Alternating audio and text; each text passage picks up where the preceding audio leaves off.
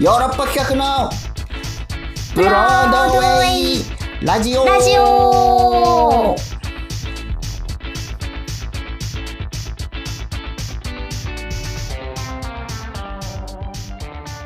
新年明けましておめでとうございます。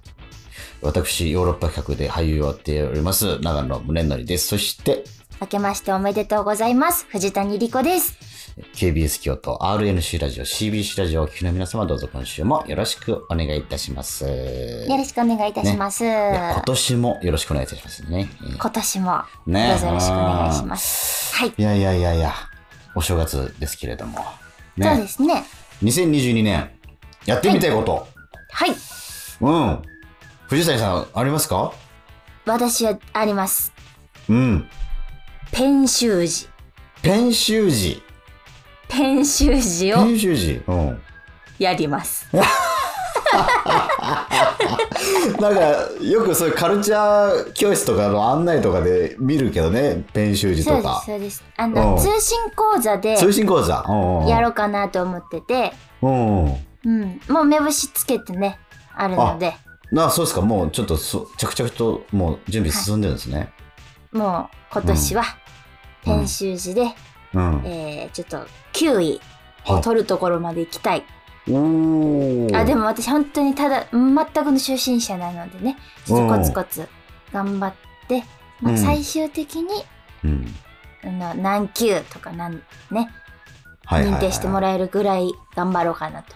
こう年、2022年に級をこうはい上げて取得していくというような感じか。はい。なんでもっと編集時なの？これね私字があんまり綺麗じゃないんですけどほうほう。こう人にお手紙を書くことがありまして、うんうん。恥ずかしくなっちゃって。ああ。わかる。わかる。うんもう26歳にでもう今年27歳になるうんうのでね、んもう大人の字を書けるようになりたいなと思いまして、そっか。はい。ちょっと編集字。いや、文字を書く機会減ってきたけど、本当に自分が読める文字ばっかりしか書かないからね。うんふと、それこそ年賀状書くときとかに、うわ。汚ねえ字っていうふうにショック受けるよな。確かにそうな。、これを、んその、読むのか人がと思って、ちょっと、ゾッとしちゃって。ねえ、う んはいだからもう本当なんかもうパソコンで打ってい印刷するうんことの方がさ、やっぱうん。多いっていうかさ人に読ませる文章って。そうなん確かにいいあいい心がけですね。大事ですね。はい、文字離れしていってますからね文字離れ。書くことにね。長野さんはありますか？私ねいや本当にね何したいかなと思ってうん。あの、いや、これ、この、今99口論城やってるじゃないですか。で、はいはい。あの、パンフレット、ヨロツでね、99の質問があった時に、あの、なんか、強く、いや、あ、これしたいっていうのがあったんで、その、それとい、一緒なんですけど、滝藤健一さんっていうね、俳優さんいらっしゃるじゃないですか。はい。あの方と共演したいんですよ、すごく。おお。うん。お同じ作品では一緒になってるんですけど、現場でお会いするっていうシーンがなくて、なるほど。で、僕、まあ、俳優さんとしても演技がすごく好きで、うん。で、なんで会いたいかというと、あのーあの方、演芸好きなんですよね。あ、うんそうなんですか。そうなんですよ。むちゃくちゃその、まあ、サボテン類が好きなのかな。あ、うんへえ、多肉植物。そうそうそうそうそう、うんうんでも、むちゃくちゃ育ててらっしゃって、うんへーもう番組もやられたりしてるんですけど、あ、そうなんですか。うわー、サボテン、うわ、植物の話してえなと思って、僕はちょっとし、シダ植物、シダ派なんで、はいはいはい。ちょっと、あの、ジャンルちょっと違うんですけど、でもちょっとでも多肉も通ってらっしゃいますよね。取っています。なので、うんうんちょっと、そこら辺のこの植物をめでるライフスタイルの話がしたいし、もう演技の話もしたい。ああ。無名塾時代からの話とかはいはいしたいし、あと、お子さん4人いらっしゃるのかなあそう。育児あ。トーク。パパトークも。そうなのよ。育児トーク、演芸トーク、俳優トーク。この3本柱、いやもうちょっとね、一晩じゃ終わらないうんぐらいの。うん。気がすごく合うと可能性を秘めている。そうなんですよ。ちょっと、うん会いたい。今年2022年っていう感じです。素敵な目標です。はい。でね、あの、リスナーの皆さんにも、えーこのように、えっと、やりたいこと2022年そして、えっと、はいお正月の思い出なんか、そういった質問をお投げかけて、そしてたくさんお便りいただいて、非常に楽しく読ませていただいたんですけど、それから、いえーいくつか、えー紹介させていただきましょうかね。はい。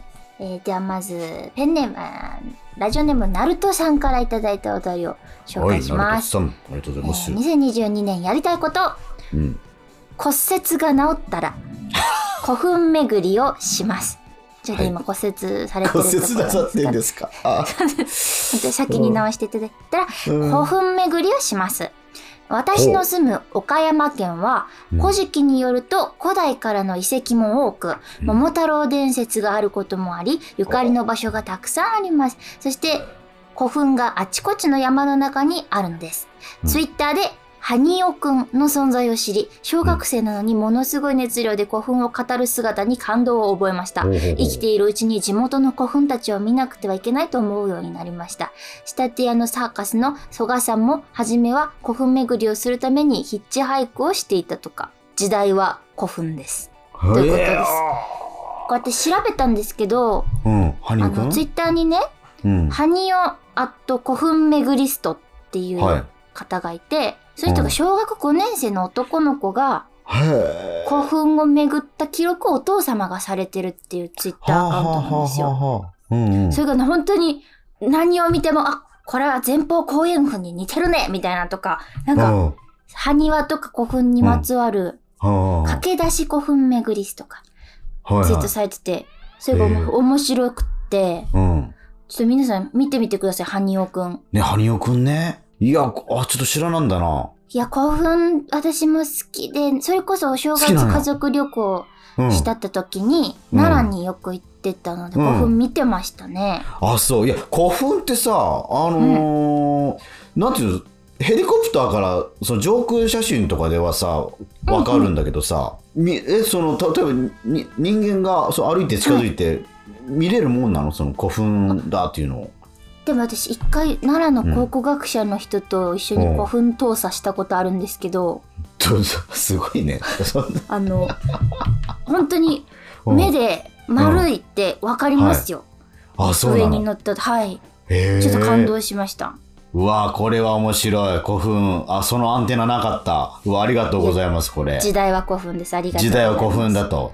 ね。はいえもう一つ読みますね。ーはい。えーラジオネーム、ふったさんからいただきました。長野さん、りこちゃん、スタッフさん、こんばんは。2022年にやりたいことなんですが、家族で旅行に行きたいです。2020年から緊急事態宣言で県外には行けなかったし、うん今年度は息子が受験なので我慢していたのですが、うん受験が終わったらコロナに気をつけながら旅行に行こうと思います。行行きたい場所は福岡行って美味しいものを食べたいなぁなんて思ってます。うんそれでは2月の千秋楽までお体に気をつけて頑張ってくださいということです。いやいや、これは旅行。これ切なる思いですよね、皆さん。これこれですよね。ねえ。ううんん。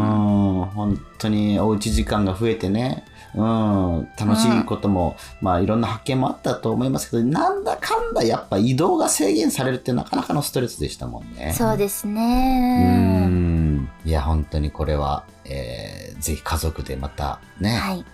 い、ろんな風景を見て思い出作り、うん、していただけたらなと思います。はい。うんじゃあ最後、もう一人はい紹介させてください。うん平沢健からメールが届きました。はい。おお若き天才。うん。はい。うん。平沢健です。投稿してみます。正月の思い出。お正月の里帰り、父母別居しているので、毎年福井と栃木を短い期間で巡る鬼旅行みたいなことを 毎年しています。福井で蕎麦とカニ食べて、栃木で餃子食べてきます。去年はコロナで本当にただただ移動だけだったので、今年は素敵な旅になるといいな。そして2022年にやりたいこと。バイトしながらちっこい劇団の主催として脚本演出とか音楽とか作ってますが、もっといろんな場所でお仕事ができるようになりたいです。自身で起こしている公演、過去2月頭にあるよ。移行の予定が全くなく、ひえ、演劇人名乗れるのか、名乗れるのか、自分の劇団で使っている役者もどんどん引っ張りだこの様子。リコちゃんもどんどんどんどんと伸び上がるし、みんなかっこいい。悔しすぎる。俺も引っ張られたいぜ。引っ張りたいぜ。ひえ。どうにかしてチャンスが欲しい。仕事くれ、案件くれ、出会いくれ、どこでも何でもやるよと漠然と叫んでみました。まあ、叫んでも仕方がないので、まずコツコツと目の前の2月の公演、コンクールなので優勝を取ってきます。最後になりましたが、90空論城見に行くの楽しみにしております。ひえーということです。悲痛な叫びが。いやー、いや、叫びましょう。うん。うんいやいや、本当に仕事したい。いや、これ言ってたら絶対叶うんで。うん。そうですね。これ一番言葉にした方がいい言葉ですもんね。そうそうそうそう、うん。うん。言っていきましょう、うん。はい。もう、ね、神社で願掛けでもいい。何でも知っていきましょう、うん。ん。もうそのアクション絶対にね、うん、結果何かにつながっていきますから、うん。はい。うん、いやいやいや。もったいないですからね。平沢さんが世に出ないっていうのは。そうですよ。うん、うん。微力ながらブロードウェイラジオはもはい。う推し一押しでやっておりますんで、はい。叫びはいを電波に乗せました。はい平沢さんまた 2022年も一緒になんかやりたいなよろしくお願いします、ね。よろしくお願いします。うん、皆様お便りありがとうございました。また読め読めなかったやつもあるんですけれどもね、ちょっとどっかでタイミング見て読めたらなと思います。そうですね。はい、それでは当番組のメインコンテンツでありますラジオドラマのコーナーに行ってみたいと思います。はい。ドラマ始め。ね、はいよろしくお願いします。よろしくお願いしますえーこちらね、初めての方なんですけども、作家さんが、はいえっと、今村夏樹さんという方なんです。でこの方どういう方かというと、えっと、プロフィールね、ちょっと紹介させてもらいますと、まあ、テレビ番組制作会社で勤務されていて、かつて、で、レコード会社の、あのーね、アーティストマネージャー時代があったり、そして現在はフリーでテレビプロデューサーやってます。っていう方です。今村夏樹さん。で、えっと、まあ、ヨーロッパ企画とのご縁っていうのがありましてね、2000、2000年か、にだ20、えす22年前の第7回公演、冬のユリゲラー。これを見。見てたんですってね。うん。で以来、いつかこの人たちと仕事がしたいを目標に、この業界に留まり続けてきましたという方です。うん。なんと。22年の時を経てって感じです。でもまあ、えっと、一昨年かな。えっと、僕は、浦安鉄筋家族っていうドラマでお会いしてるんですよ。そこでもう現場で少しお手伝いされてたそうで、うん。で、その後も別のドラマの現場でもお会いして、で、あのー昨年やりましたよね、あの、フジテレビのドラマ、サマータイムマシンハズゴン。はい。で、ここで、あのーがっつりやったんですよ。ヨーロッパ企画とドラマ制作を。うんで、えーそこでヨーロッパ企画の皆さんの作品の制作過程を間近で拝見し、以前から密かにあった自分で作品を書きたいという思いが募って、でブロードウェイラジオで書かせてくれませんかというような運びになったんですよ。うんなんと。そうなんです。まあ本当にこのね、長い年月を経て、今回やるドラマが占いで人生を決める女というタイトルの、えードラマでござございます。もう面白そうです。もうタイトルでね、なんか面白そう。うん。はい。ね、これは、えー、ちょっとね、聞いてもらいましょうかね。はい早。速ですけれども。はい。それでは、占いで人生を決める女第1話開演いたします。